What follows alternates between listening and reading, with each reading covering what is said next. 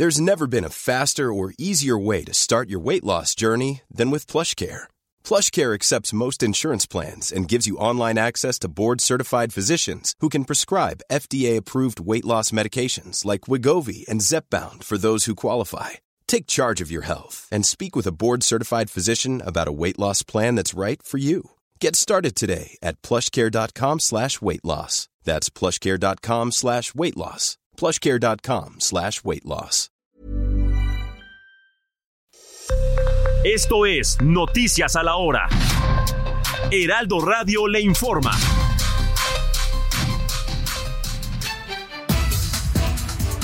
12 horas en punto.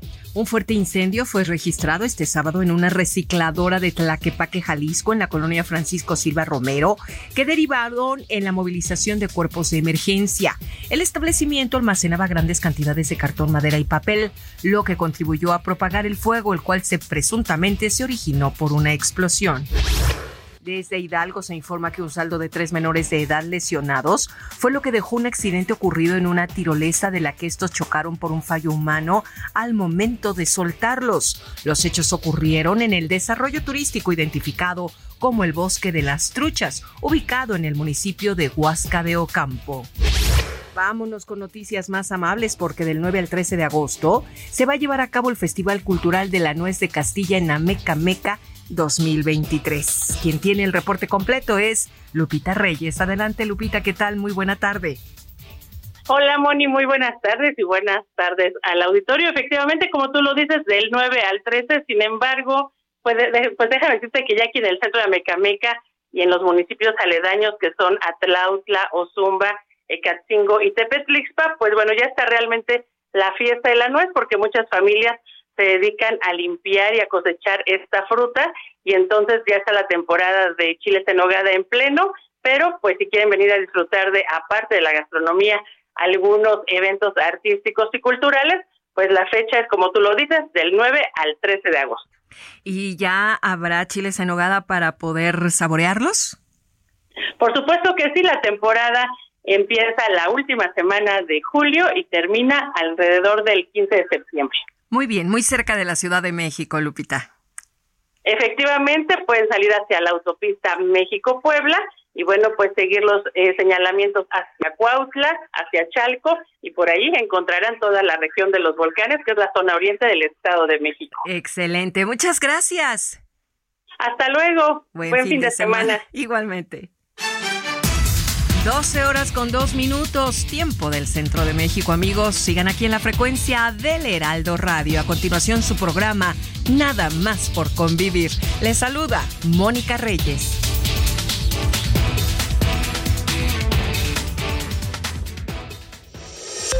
Esto fue Noticias a la Hora. Siga informado, un servicio de Heraldo Media Group.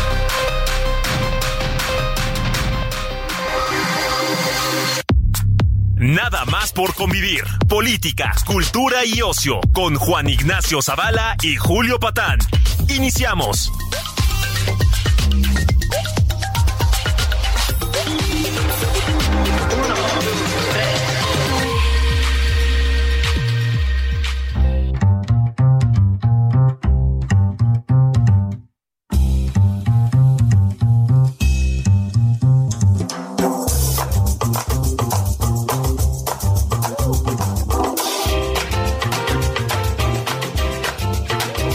Pasó? Bendiciones. ¿Cómo están? Esto es nada más por convivir. Está aquí su tío consentido, Julio Patán. Este, ya saben que esta es una, esta pequeñísima cabina donde estamos en el Heraldo, lo que llamamos la cabina Infonavit, es en cambio rica en personajes sensacionales, en grandes invitados. Hemos tenido aquí gente fantástica y hoy no es la excepción. Miren, estaba yo pensando hace rato, pensando en voz alta, como acostumbro, digan que no me puedo callar, que hay una cosa muy sana en México, en el México de los últimos años, que es que estamos em, logrando repensar nuestra historia reciente, lo cual es una manera de pensar nuestra historia actual, nuestra historia viva, desde el documental, con mucha calidad y con mucho éxito. Es una cosa que le debemos a las plataformas, Eh, yo sé que hay muchos puristas por ahí, y lo entiendo, que opinan que el documental, o el cine en general, tiene que verse en una pantalla grande, con las condiciones de sonido de una buena sala, y estoy de acuerdo. Pero yo creo que no hay que menospreciar las posibilidades que nos dan otras tecnologías, ¿no? Y las plataformas nos han... Eh,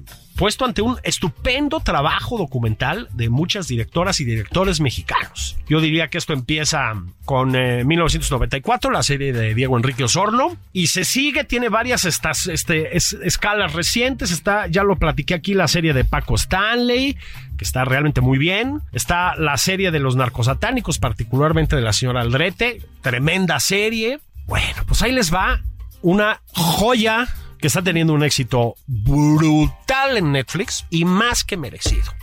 Y es La Dama del Silencio de mi querida María José Cuevas. ¿Cómo estás? Julio, qué, onda, ¿eh? maravilla estar aquí. Oye, este, vamos a empezar si quieres un poquito por el contexto. Eh, lo estábamos platicando tú y yo hace un momento. Qué sano, ¿verdad? Que el documental pueda verse en plataformas de esta manera. Series documentales o películas documentales como la tuya. A ver, me lo decías tú, tú no vas a presumirlo porque eres una persona humilde, pero yo sí lo voy a presumir a nombre tuyo.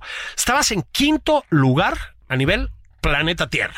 Exacto, un documental que es raro, ¿no? Porque las ficciones todavía tienen más empuje, la gente las ve más, ¿no? A la gente todavía cree que el documental van a ver algo aburrido, ¿no? Este, y justo yo creo que lo que han hecho las plataformas es abrir, ¿no? Al público a tener esa opción, ¿no? No, y que no solo se sientan y vean una película romántica, sino ya hay esa opción dentro de una plataforma que lo que te está diciendo, ven, esto es entretenimiento. Pero entonces tener ese doble juego, decir, ok, es entretenimiento, pero hay toda una investigación periodística, vamos a revisar y nos vamos a confrontar nosotros como sociedad, ¿no? Creo que eso lo están logrando muy bien las plataformas. La gente está viendo documental. Está viéndose mucho documental, ¿no? Además, digamos, es eh, una sana retroalimentación, porque el hecho de que la gente vea el documental mueve a que las plataformas también no solo difundan, sino incluso, estamos hablando de un caso que es el tuyo, produzcan documental y que la gente aprenda digamos, o sea, que nuestros cineastas se formen todavía más y más frecuentemente en el documental. Es decir, el éxito trae calidad y viceversa, digamos, ¿no? Yo creo que se ha hecho una especie de círculo virtuoso en, en este caso. Ahora, tú te metiste con un personaje tremendamente complicado. La Dama del Silencio, como ustedes saben, es esta, aquí sí cabe el término asesina serial, que conocemos como la Mataviejitas. Este, hemos, a propósito, hemos normalizado ese nombre y si lo piensas es terrible, ¿no? Es terrible. Es un personaje terriblemente complicado. Yo creo que, a ver si estamos de acuerdo, desde muchos puntos de vista. El primero es que ella es un personaje sin ningún tipo, lo platicamos tú y yo ahorita, sin ningún tipo de, de atractivo. Es decir, tiene un atractivo su historia, por supuesto, ¿no? Está plasmado en la película. Pero no es un personaje seductor, no es un personaje simpático. Hay asesinos seriales que sí han tenido una capacidad de seducción, ¿no? No es el caso de ella, ¿no? Creo, perdón que te interrumpa, yo creo que ella tenía algo muy seductor para poder convencer a sus víctimas de, de entrar, ¿no? O sea, la parte justo que no conocemos de ella, claro que tenía que tener un lado muy seductor, o sea, cuántas víctimas justo decían qué raro que logró entrar porque mi mamá no le abría la puerta a nadie, ¿no? Entonces también hay esta cosa en donde pues se hacía valer de su seducción. Bueno, tienes un muy buen punto, ¿eh? Voy a corregir. En efecto, a ver, si ustedes conocen el caso, no había evidencias nunca de que se hubiera violado una puerta, una cerradura, una chapa, nada. ¿No? La, la, asesina, antes pensábamos, primero pensamos que era un asesino, ¿no? Entraba en Santa Paz, y ejecutaba sus crímenes de una manera además silenciosa también, ¿no? Digamos, con, con mucha discreción. Claro, eso exige una capacidad de seducción, de conversación, de diálogo, ¿no? Impostar una empatía, tal vez, como saben hacer los asesinos seriales, ¿no? Lo que no tiene claro es como, a ver si lo digo bien, como atractivo mediático, es decir, ya como de la intimidad de su crimen para afuera, es un personaje muy poco atractivo. Oscar, ¿no? Este, ruda, contenida, incluso por momentos puede parecer un poco tímida, no sé si estás de acuerdo. Sí, totalmente, y también ella misma se crea además este personaje ficticio que es la dama del silencio, ¿no? Exacto Una cosa es Juana Barraza, que es la mujer de rojo que todos vimos mediáticamente cuando le entrevistan, pero de pronto esa Juana Barraza del personaje Osco y todo esto que dices se convierte justo en este personaje que mediáticamente se convierte en algo más interesante porque resulta, o sea, ponte a pensar, Julio, o sea, en México, o sea, a pesar de que hay tanta violencia, no tenemos asesinos seriales. Es muy raro. estadísticamente hay muy pocos. Todavía es más raro, estadísticamente y mundialmente, que un asesino serial resulte ser una mujer. Entonces aquí ya estamos, ¿no? Dentro de una historia surrealista mexicana como es México. Después, no solo resultó que era una mujer, sino resultó que se hacía llamar la Dama del Silencio y luchaba en la Arena San Juan y había esta foto de ella vestida de con su traje rosa, este, entonces, o sea, siento que este que este personaje mediáticamente fue muy atractivo, ¿no? De justo para que la volteáramos a ver. El apodo Mataviejitas, que eso eso se pone antes de que la agarran, también termina siendo un apodo mediático atractivo y demás, ¿no? Entonces, si complementas todo esto, se vuelve lo que se volvió, que al final, de alguna manera, todos hemos oído hablar de la mata viejitas o que resulta que era luchadora. Y lo interesante, volviendo a lo de la luchadora, es que pues nunca lo fue. Exacto. ¿No? Entonces eso, no lo sabíamos, ¿eh? No, eso ni nos, nosotros. Lo nos, lo revelan ustedes. Sí, sí, sí, sí, Y eso fue muy impactante porque, claro, cuando empezamos todo el proceso de investigación, que fue un proceso de investigación increíble, ¿no? Con el equipo de Laura Woldenberg, encabezado por Carla Casillas, que se toman justo súper en serio todo ese proceso. Entonces, en el momento que dijimos, vamos a la Arena San Juan a ver a quién encontramos que nos hable de la dama del silencio. Todos teníamos la foto de ella y llegamos, encontramos a las comadres de Juana Barraza y en la entrevista cuando justo nos enteramos que no. Entonces todavía eso, ese vuelta de tuercas, se me hizo todavía más interesante en cuanto a meterte a la mente de alguien como Juana Barraza. O sea, ¿qué tenía que pasar en la mente de esta persona que necesitaba ser aceptada en el mundo de la lucha libre porque era lo que ella más admiraba y amaba, ¿no? Entonces hizo todo lo posible por pertenecer. Ella sí era promotora de luchadores, les conseguía como sus chambitas y, al parecer llegaba con dinero y invitaba a, pues, a sus amigos de la lucha libre, pero paralelamente se manda a hacer su equipo, como le dicen en la lucha libre, su equipo rosa, se pone el apodo la Dama del Silencio y resulta y se manda a hacer sus llaveritos para desear feliz Navidad y Año Nuevo y regalarlo a todo su núcleo de amigos y resulta que no existió Julio, o sea, ¿cómo? De locos. Qué, qué locura. Entonces sí siento que habla de, creo que todo, con lo que decíamos, todos estos elementos que parten de probablemente no era nada atractivo y de pronto resulta que ya si los juntas, mediáticamente resulta tremendamente atractivo. Y también platicábamos hace ratito de, de cómo estamos acostumbrados a ver a los asesinos seriales la sociedad, ¿no? Las estampitas que platicamos. Sí, o sea, hay, hay, como saben ustedes, bueno, a ver, hay un auge ahorita también en las plataformas de, documentales y series documentales sobre asesinos seriales. No me refiero a México, me refiero a en el mundo, ¿no? Este también con mucho éxito, además, con calidades muy disparejas, pero bueno, ese es otro tema. Es decir, siempre hay una industria, pero siempre ha habido una industria. Platicábamos ahorita, en los viejos tiempos, no sé si todavía existen, ¿no? Pero cuando había estampitas, que intercambiábamos estampas, bueno, había una colección de estampas de asesinos seriales. O sea, te doy el Jack el Destripador por Ted Bundy, ¿no? Este, que es un poco perturbador, ¿no? Tú y yo tenemos una colección de cuadernitos que se llama Historia del Crimen. Historia del Crimen, ¿no? Sí, Historia del Crimen. Sí, la, la, la, enciclopedia del crimen. Enciclopedia del crimen. Y yo de niña crecí, los niños de los setentas, ochentas crecíamos viendo a escondidas Viernes 13 o Halloween. Entonces también culturalmente la cultura pop ha hecho también que nosotros nos empapemos, ¿no?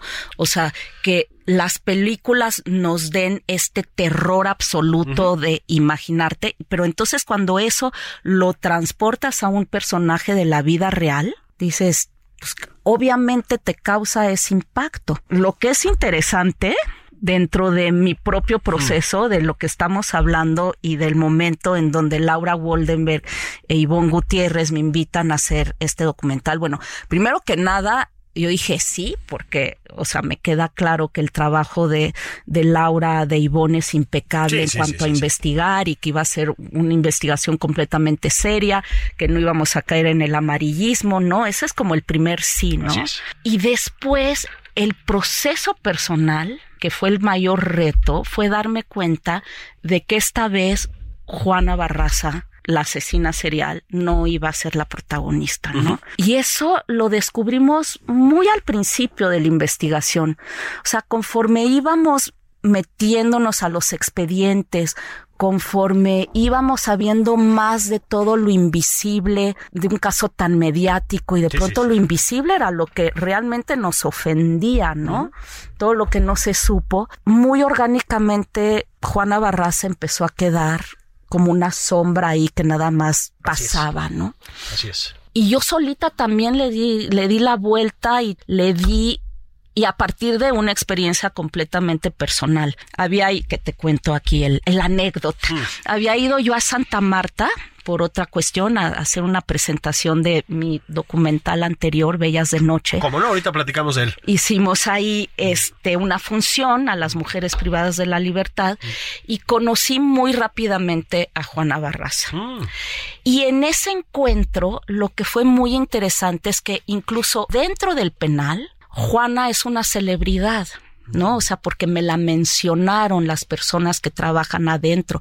Digo, hay más de mil 500 personas dentro de, de, Santa Marta y a la que me mencionaron fue a Juana Barraza, ¿no? O sea, ya existe esta celebridad adentro. El momentito que la conocí, me acuerdo perfecto el instante que cruzamos mirada. O sea, que nos vimos a los ojos y lo que yo sentí en ese momento fue justo eso ahí está la Mataviejitas. Estoy conociendo a la Mataviejitas. Fuertísimo, o sea, fuertísimo porque, claro, o sea, uno bombardeado de las fotos, de los periódicos, de las historias, de, de todo lo que ya nos empieza a empapar y lo convertimos en estos personajes de la cultura popular y leyendas. Yo lo sentí.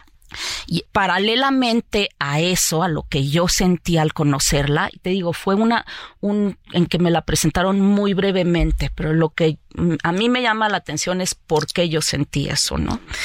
Paralelamente, a las dos semanas que tengo el encuentro con Juana Barraza, me siento a tomar un café con el hijo de una de las víctimas de Juana Barraza. Porque claro, cuando pasa esto ya habíamos arrancado el documental de las Damas del Silencio. Entonces, la primera vez que yo me siento con un familiar de una víctima que detrás de ese apodo la Mataviejitas, chusco y que no pensamos realmente que detrás de ese apodo hay muchísimo dolor, ¿no? Claro. Y hay este hombre en que 20 años después me está contando el momento más desgarrador de su vida, que llega a su casa, encuentra a su madre muerta de la manera más violenta y que sigue cargando el dolor y que se le sigue quebrando la, la voz y, y que a la, la asesina de su mamá le hemos convertido en una leyenda. Claro si yo no hubiera tenido esos dos encuentros tan recientes, ¿sabes? O sea, eso fue un clic determinante para mí. Es decir, porque está, a ver, estábamos hablando del caso de los narcosatánicos, que ya les, digo que también está circulando en, plataformas ahora, se centra, y está bien, ¿eh? O sea, está bien, pero se centra en ella, ¿sí? En ella toda la narración. El eje de la narración es ella, su testimonio. Yo entiendo que eso tiene un valor, por supuesto, ¿no? Este, pero esto ya te lo digo como espectador, si hay momentos en que dices, oh, hijo, o sea, no le podemos estar dando voz de esta manera, o sea. Hay que ¡ah! encontrar un contrapeso, ¿no? Un contrapeso, o sea, no, no puede guiar ella la narración. No es que suceda del todo, pero hay momentos en que sientes que se iba por ahí. Y es un personaje, ella, que puede ser muy seductor, es, es muy elocuente, tiene cierto sentido del humor, es muy histriónica, este, incluso a, a, veces le falla, pero tiene ciertas dotes interpretativas, ¿sí me explico, no? Entonces, claro, ese imán, yo creo que para una persona que está contándonos una película como tú, pues puede ser muy fuerte, ¿no? Ahora, yo sabía por tu película que no solo es una leyenda dentro de la prisión, sino que es temida dentro de la prisión, ¿verdad? Particularmente temida. ¿Tú sientes eso cuando la ves? O sea, si dices, ay, joder, Respetada. Yo sentí una ah. cosa como de respeto. o sea, en el momento que yo la conocí, ella los martes cocina unos guisados y los vende ahí a, sus compañeras. Entonces estaba en una mesa con varias compañeras alrededor comiendo sus guisados y ese fue el encuentro que tuve y lo que yo sí sentí esta cosa y ella, o sea, su, su lenguaje corporal era de respeto. Muy diferente, que ahorita regresamos, también tocamos ese tema, muy diferente al instante que yo conozco a Araceli Vázquez, que es la otra Mataviejitas, la inocente, también en Santa Marta, y justo era la invisible. O sea, Juana al conocerla era esta cosa completamente estoica, es la palabra, ¿no? Y Araceli era la, la, la, la, persona derrotada, la persona cargando una tristeza, la, la inocente, bueno, confesa de haber robado, pero inocente de ser la mataviejitas, ¿no? Entonces también tuve este doble encuentro, ¿no? De las dos. Y le das voz a Araceli, ella sí tiene voz en tu película, ella directamente, pues. Entonces justo fue, si vamos a entrar a, a Santa Marta, vamos a entrar a entrevistar a Araceli y no a Juana porque también lo que dices, eh, ahorita que hiciste referencia a la narcosatánica, eh, Juana, si tú ves sus entrevistas que ha dado en YouTube, no es un personaje confiable, es un personaje muy contradictorio, ¿no? Ella se contradice en cuántos crímenes cometió Después dice que no cometió ninguno, después dice que obviamente el último de Ana María de los Reyes sí lo cometió porque la agarraron este infragante ahí. Entonces, no es alguien que en 17 años haya tenido realmente como un proceso de aceptar mm. y de entenderse como muchos asesinos seriales lo han hecho, ¿no? Sí, sí. Entonces, ¿cómo le abres el micrófono a alguien así?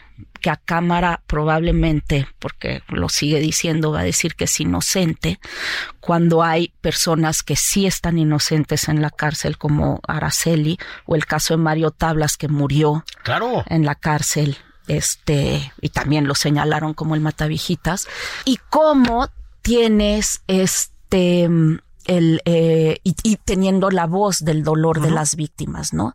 Entonces, fue una decisión de la vamos a tener en archivo y vamos a tener su declaración, ¿no? Que eh, eh, de ella cuando da su declaración cuando la detienen. Pero para regresar y entender el 2006 en el 2010 y ¿en qué año estamos? 2027. 2023, ajá.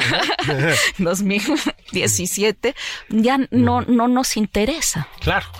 Estoy platicando con María José Cuevas sobre Juana Barraza, la Mataviejitas, pero no.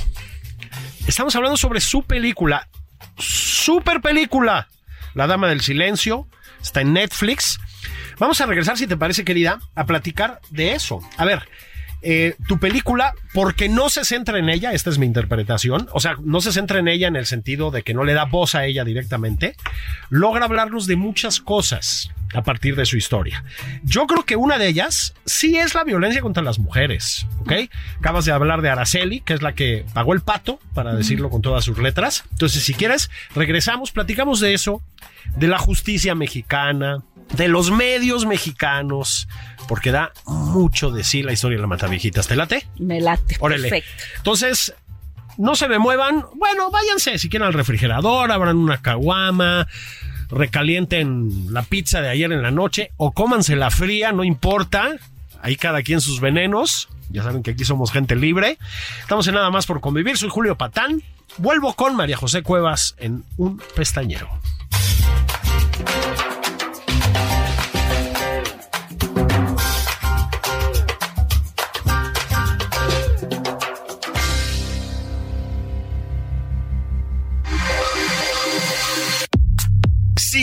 Julio Patán en Twitter, arroba Julio Patán 09.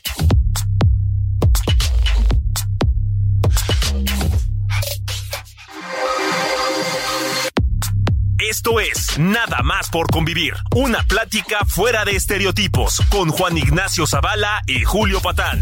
Regresamos.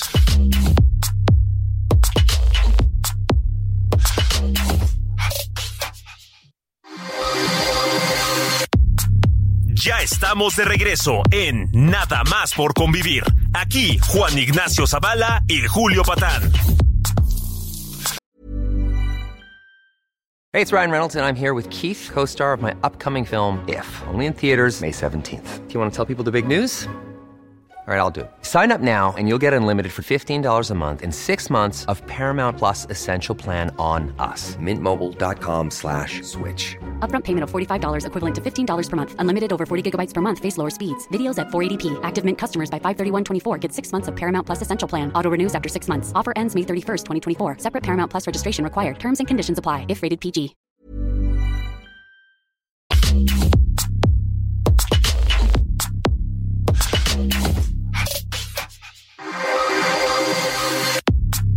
Sigue a Julio Patán en Twitter, arroba Julio Patán 09.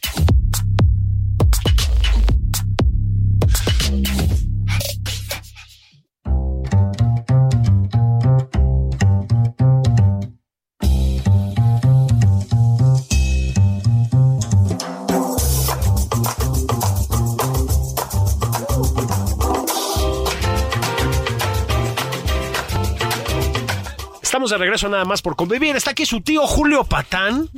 Hoy estamos hablando de cine, estamos hablando de, iba a decir de asesinos seriales, pues no, más bien de asesinas seriales, de una específicamente, Juana Barraza, la llamada Mata Viejitas, y más específicamente estamos hablando de la notable película que lleva no mucho tiempo, pero sí con mucho éxito en Netflix de María José Cuevas, que está aquí conmigo.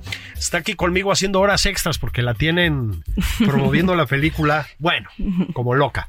Oye, te, decía María José, em, tu película habla de muchas cosas. Ustedes no agarran y le plantan la cámara enfrente a Juana Barraza, para nada.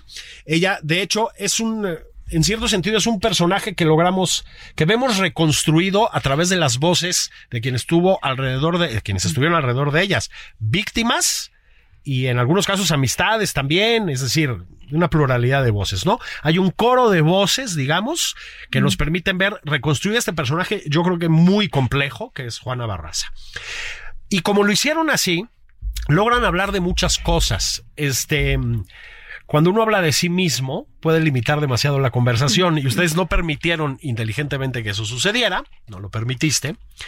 Y hablas de muchas cosas a través de Juana. Y te decía, hablas de la violencia de las mujeres, contra las mujeres, ¿no? Este, Araceli. Araceli fue llevada a prisión. Pues la verdad, yo desde otra vez como espectador pues, lo veo y digo sin ningún tipo de respeto ni al debido proceso ni a la investigación policíaca bien hecha ni a nada. O sea, es un retrato de cómo tratamos a las mujeres en este país y de cómo es la justicia en este país, ¿no? Eh, si bien dice Renato Sales en el documental, dice una frase tremenda que es en México se arresta para investigar y no se investiga para arrestar. Entonces, a ver, vamos a ponernos en el en los zapatos de la Procuraduría en aquel 2003, ¿no? Que es cuando, en el 2003 es cuando realmente se empiezan a dar cuenta que hay un patrón en este tipo, un modus operandi en este tipo de muertes a mujeres de la tercera edad. Entonces es la primera vez que la, que la Procuraduría se enfrenta a estar tras los pasos de un asesino serial con la presión mediática, con la presión política, con justo el momento en donde ya haber un cambio de gobierno, entonces claro, eso empieza a ver como todos los piques, este, y con pues este misterio tremendo de quién es esta persona que está matando a los a, las este mujeres adultas mayores. Y entonces no solo es Araceli, antes de Araceli eh, también por confusión arrestan a una enfermera, a Matilde. Así es. Y a esta enfermera la arrestan en un banco, va a cambiar su cheque y porque se parece al retrato hablado que sale en la primera plana de un periódico, ¿no? Y dice, Ana, es igualita y es enfermera, vámonos para adentro. La solidaridad chilanga, ¿no? De todas las enfermeras que paran Tlalpan, logran sacarla. Sí, sí. Después arrestan a Araceli. Araceli por robo, pero ella no acepta haber este eh, matado. Pero no se nos olvide también es que no solo son de las mujeres, después viene la redada a la comunidad trans. Así es. ¿No? Entonces de pronto hay esta duda en decir, ay no, pues al parecer nuestra sospechosa no es mujer, porque tiene mucha fuerza, porque no eh, pues, es de es robusta. Ah, pues es un hombre vestido de mujer.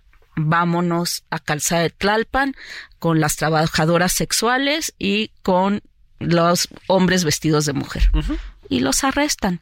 Entonces, claro, ese es un mosaico de lo que es México y la manera eh, y el sistema de justicia, que es lo que es terrible. Es terrible, este, y otra vez tú le das voz a todas, bueno, a, todas las personas, supongo que a las, a las que pudiste encontrar y quisieron hablar, ¿no? Pero, pues sí, a todas estas personas dedicadas al sexo servicio, como se les dice, estas personas en la comunidad trans, es que detuvieron brutalmente, otra vez, sin ningún cuidado, con el debido proceso, sin nada.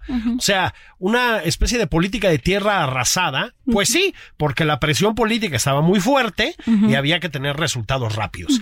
Y eso también está muy bien retratado en tu, en tu, película. Está ahí al fondo un México que está en un momento de cambio político bárbaro. Es decir, recordemos que es el arranque del siglo XXI, ¿no? Entonces, digo, ella empieza a matar en los años 90, pero eh, el, momento crucial, digamos, de la persecución contra este... 2003. exactamente, ¿no? Entonces es un momento en el que está Vicente Fox en la presidencia y Andrés Manuel López Obrador en la Ciudad de México, dándose hasta con la cubeta, ¿no? Sí. Entonces, este, pues hay también una presión sobre el aparato policíaco chilango para que resuelvan el caso ya rápido porque la presión del gobierno federal contra el gobierno chilango pues está bárbara. Y ahí tienes un testimonio valiosísimo que es el del procurador. Bernardo. De Bernardo Batis. Bernardo Batis. De don Bernardo Batis. Es que, fíjate, o sea, sí hicieron su trabajo. O sea, lo que sí, Esa impresión me da. lo que sí nos queda claro es que para este caso la Procuraduría sí hizo su trabajo. Así es. En, en el proceso, ¿no? Hubo como todos estos errores, ¿no? Que, que, nos causan esta indignación, pero de que hubo chamba, ¿no? Eh, digo, un ejemplo claro es que paralelamente, en ese momento, estaban las muertas de Juárez, ¿no? En Chihuahua. Y, y estaba pasando y oíamos hablar de las muertas de Juárez, pero nunca hubo un operativo de esa magnitud. O sea, nunca trajeron a unos franceses a ver qué onda que resolvieran el caso, que instruyeran qué estaba pasando, por ejemplo. Que capacitaran a la policía, ¿no? Entonces, este, de que hubo chamba, ¿no? Para, para esto sí la hubo. Este está, tenemos a Patricia Payán, la criminóloga, ¿no? Que ella se tomó muy en serio el caso, muy profesionalmente y termina reconstruyendo este busto impactante que en el momento que arrestan a Juana Barraza es igualito. Sí. O sea, son igualitas, hasta, hasta tiene el suéter. O sea, eso hay chamba. También este, yo en, yo en algún momento le pregunté a Bernardo Batis, le pregunté, este, oigan, pero al final, pues la, arrasta, la arrestaron al azar, ¿no? Fue un golpe de azar. Me dijo una frase que me encantó. Me dijo, al azar también se le casa. Y sí es cierto, porque fue increíble. O sea, ok, sí los, los hechos se dieron azarosos, ¿no? Pero si no hubiera habido ya una investigación concreta de tenemos huellas, tenemos retratos hablados, tenemos testigos, en el momento que lo hubieran agarrado hubiera podido ser un caso aislado. Claro. En media hora vieron las huellas y dijeron, de menos ya tienes 10 crímenes encima, ¿no? Entonces sí es una mezcla de todo. Y claro, por otro lado, hay todas estas, este, arrestos arbitrarios tremendos en donde, insisto, a la fecha está Araceli Vázquez en Santa Marta, Catitla, pagando un homicidio que claramente no fue porque tuvimos acceso a ese expediente. Y por otro lado está Mario Tablas, otro supuesto mataviejitas, que murió en la cárcel sosteniendo su inocencia. Entonces hay ¿sabes? Estas dos cosas en este caso muy particular. Y eso fue lo que fue interesante meternos a revisar del caso. Sí, bueno, Gabriel Regino, que además es eh, inteligente, pero bueno, como un lobo, ¿no? Y que también tuvo mucho que ver con este proceso, el tigre, ¿no? Este. Sí, tienen testimonios muy buenos también de la época. Y sí, tiene, también tiene esa parte, estas son ya mis proclividades, digamos, pero como de, mm, eh, investigación policíaca de adeveras. Es decir, si te acercas mucho a la parte literalmente policíaca. Eso es una cosa que hacen muy bien luego los americanos en sus este, series o documentales sobre asesinos seriales. Pues estabas diciendo esta gran frase de Bernardo Batis. A ver, pues si tú ves los, las detenciones de asesinos seriales en Estados Unidos, que eso sí tienen, bueno, eh, un, un porcentaje, yo no sé, altísimo de asesinos seriales pues muchos son al azar, pero también es un azar, pues digamos, pertrechado, pues por una investigación larga, minuciosa, desgastante y etcétera, que creo que fue un poco lo que pasó aquí, ¿no? Sí, el policía francés, Philippe Toussaint, que entrevistamos, que, fue el que vino a dar el curso en algún momento, porque en Francia tuvieron este asesino serial, también un mataviejitas, que se llamaba el monstruo de Montmartre. Él, él dijo que claramente también la mayoría de las veces se atrapa un asesino serial al azar. Al azar. es, es, y tiene cierta lógica además. Es muy difícil casar a una persona. es complicadísimo. Sí. es buscar una aguja en un pajar. Claro. Sí no es así de la presión de, porque a, Batis le decían, tienes dos semanas para atraparlo, ¿no? O sea, esos eran los encabezados, este, las diputadas del PAN eh, haciendo esta cosa mediática de distribuir cadenitas, cuando obviamente no había que forzar ninguna puerta, en fin, ¿no? O sea, todo se volvió también un circo allá adentro, mediático, ¿no? Y político. Absolutamente, ¿no? Y esto, no sé si nos, nos, este, pero te lo pregunto, ¿eh? No sé si nos, si nos complica paradójicamente la comprensión del personaje. Porque este, haces una reconstrucción muy buena del personaje, pero las reconstrucciones muy buenas de personajes siempre dejan un lugar para lo que son todas las personas, que son un misterio. es decir, y no te queda la sensación de que ella sigue siendo un misterio. Es decir, pensábamos que era una luchadora, todos lo dábamos por hecho. Yo a la hora que le puse play a la película, yo pensaba que había sido una luchadora, la dama del silencio, ¿no? Pues no había sido una luchadora pero un poco toda su vida está en las sombras, ¿no? Hay, lo digo porque hay muchos asesinos seriales que al contrario, tienen muchas ganas de hablar. O sea, hay miles de horas de metraje, en, no en México, ¿no? En países como Estados Unidos e Inglaterra, con asesinos seriales, muertos de ganas de contar su vida.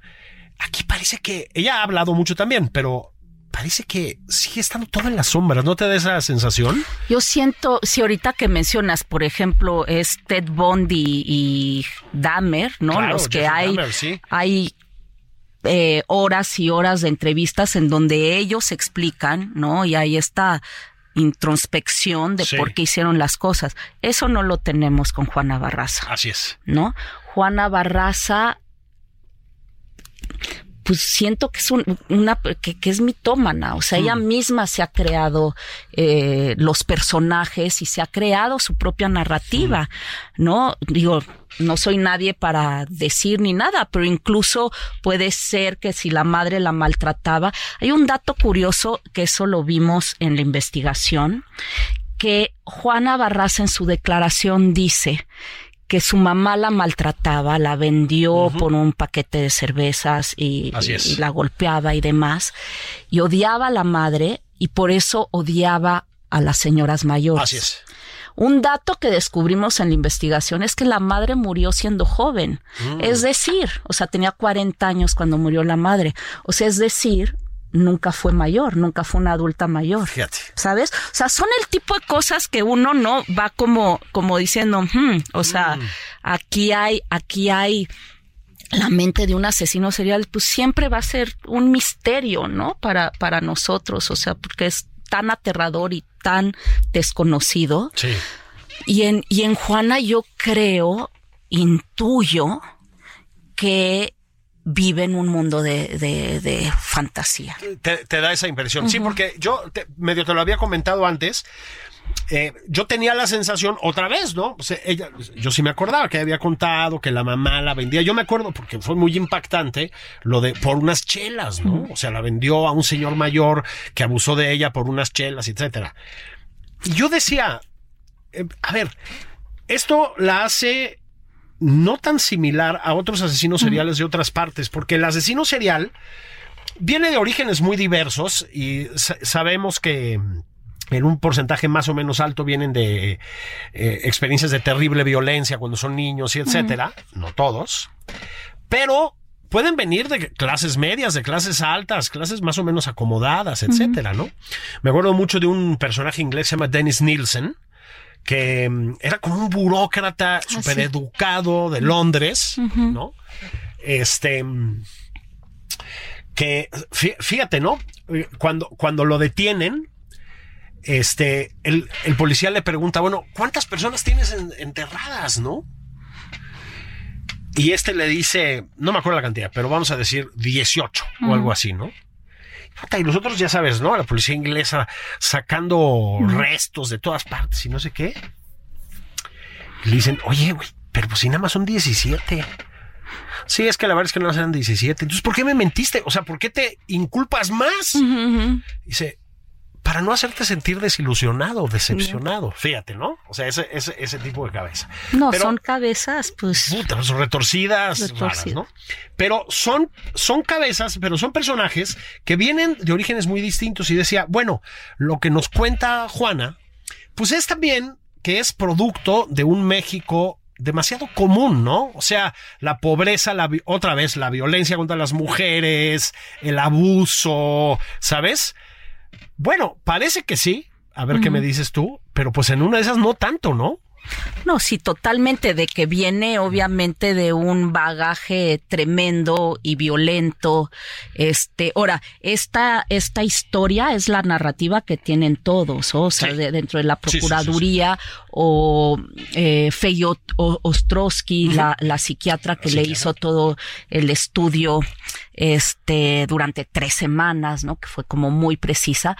La entrevistamos, al final no salió en el documental, ah. Pero eh, es, es eso, esa es la historia que ella le contó a todos, ¿no? Y pues sí, es un reflejo de la sociedad y es un reflejo de México y es un reflejo de lo que somos y es pues, una radiografía tremenda, ¿no? O sea, cuántas mujeres no viven eso. Ahora, ¿cuántas se convierten en asesinos seriales? Ahí es donde ponemos, o sea, por suerte no todas se convierten en, en, eso.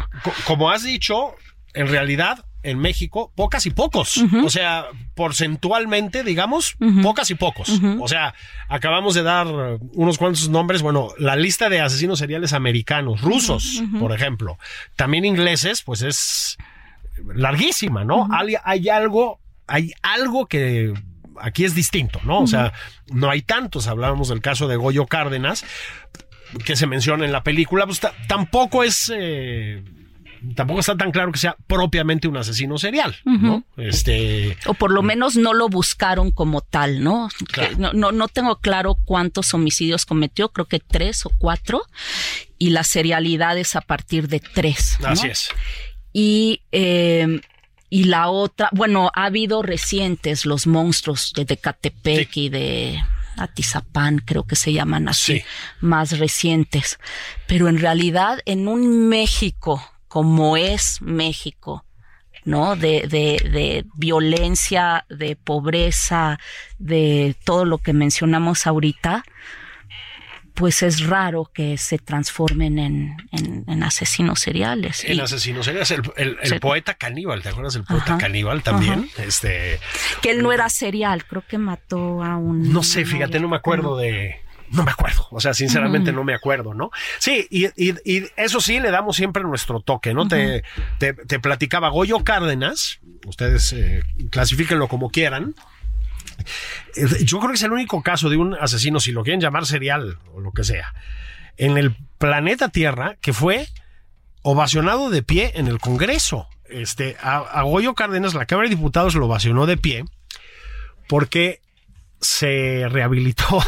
Entonces lo usaron como, pues, ya sabes, en los tiempos de la politiquería priista, como el ejemplo de que la cárcel en México sí sirve para redimir a los seres humanos y todos estos rollos, ¿no?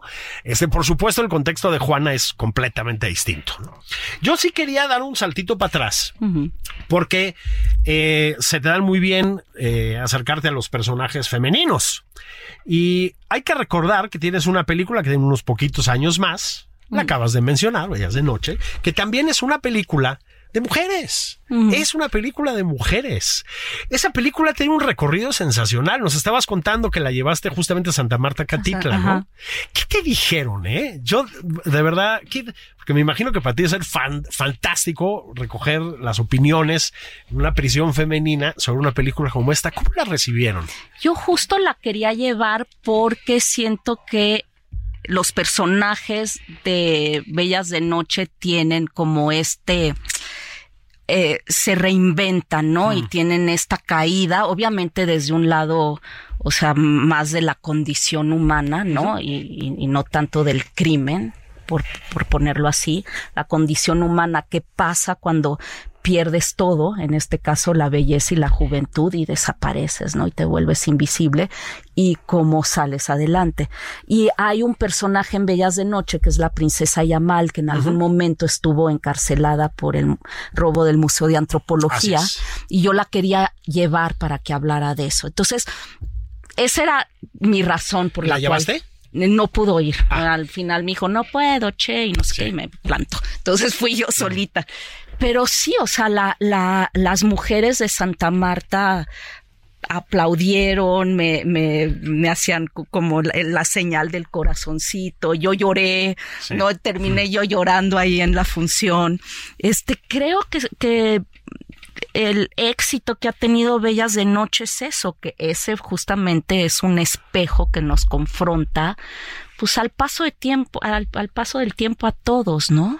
Eh, Se, nos olvidó pu- puntualizar, por si alguien no la conoce, aunque lo más probable es que la mayoría sí, que es una película que se centra en un grupo sensacional de mujeres que es eso que antes llamábamos vedettes. Las vedettes. O sea, digamos las... las la, La pues, las- última generación de Exacto, vedettes. de, de vedettes clásicas, ¿no? Di- digámoslo así, las últimas grandes clásicas de- del, del oficio. Esos, esos son tus personajes, ¿no? Y es muy padre porque, eh, pues, son mujeres que fueron eh, tremendamente exitosas en su día, de- tremendamente hermosas. ¿no? Deseadas. Deseadas, ¿no? Con ciertas conexiones incluso con el mundo político, en fin. Y que, pues, le pasa lo que siento informarse los criaturas. A Nos pasa a todos. todos Ajá. Envejecen, este, envejecemos, ¿no? Entonces, Y eh, se vuelven invisibles porque no cualquier otra profesión puedes envejecer y no pasa nada, ¿no? Sigues, pero aquí te invisibilizan cuando cumples 40 años. es exactamente, ¿no? Y más entonces, ¿no? Ahora tal vez haya un, podemos estirar un poquito más la liga, deportistas, actrices y todo, pero muy poquito, o Muy sea, poquito. muy poquito, ¿no? La, la, la percepción de la vejez es, eh, es, es cruel, ¿no? ¿No? Es, cruel para todos. decía, decía Philip Roth, la, la vejez es una masacre, decía, ¿no? Sí, sí, este, y, yo, y yo creo que es una buena expresión. Y mi papá decía, la vejez es la peor enfermedad. Uy, qué fuerte, pues sí, ¿no? Este, sí, y sí. Don José Luis Cuevas. Este, pues sí, pero también es esa película y por eso quería ir yo y para espero que lo haya dicho él o no es una frase que él se, sí de Shakespeare no que, él siempre decía y quién sabe dónde agarró pero para mí la decía mi papá. Claro otro otro hombre de una inteligencia brutal. Querida María José te felicito mucho por tu película. Gracias por venir de verdad gracias, gracias por estar y nada más por convivir. Vean vean esta película de verdad la Dama del Silencio vale muchísimo la pena. Netflix, ahí está. Y que siga rompiendo récords, María José Cuevas. Los documentales tienen que perder, eh, romper récords. Gracias, querida. Gracias a ti, Julio. Muchas gracias. Gracias a todas y todos. Abrazos. Esto fue nada más por convivir. Ya, se pueden relajar. Aviéntense de Hidalgo la caguama y a terminar esta semana. Un abrazo.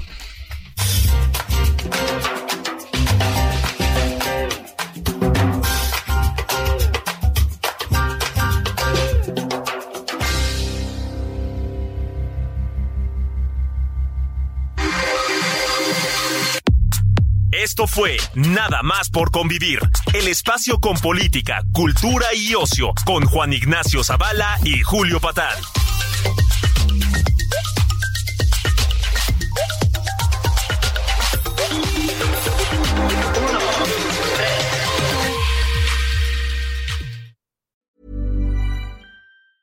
Planning for your next trip? Elevate your travel style with Quince. Quince has all the jet setting essentials you'll want for your next getaway, like European linen, premium luggage options, buttery soft Italian leather bags, and so much more. And is all priced at 50 to 80% less than similar brands. Plus, Quince only works with factories that use safe and ethical manufacturing practices. Pack your bags with high-quality essentials you'll be wearing for vacations to come with Quince. Go to quince.com/pack for free shipping and 365-day returns.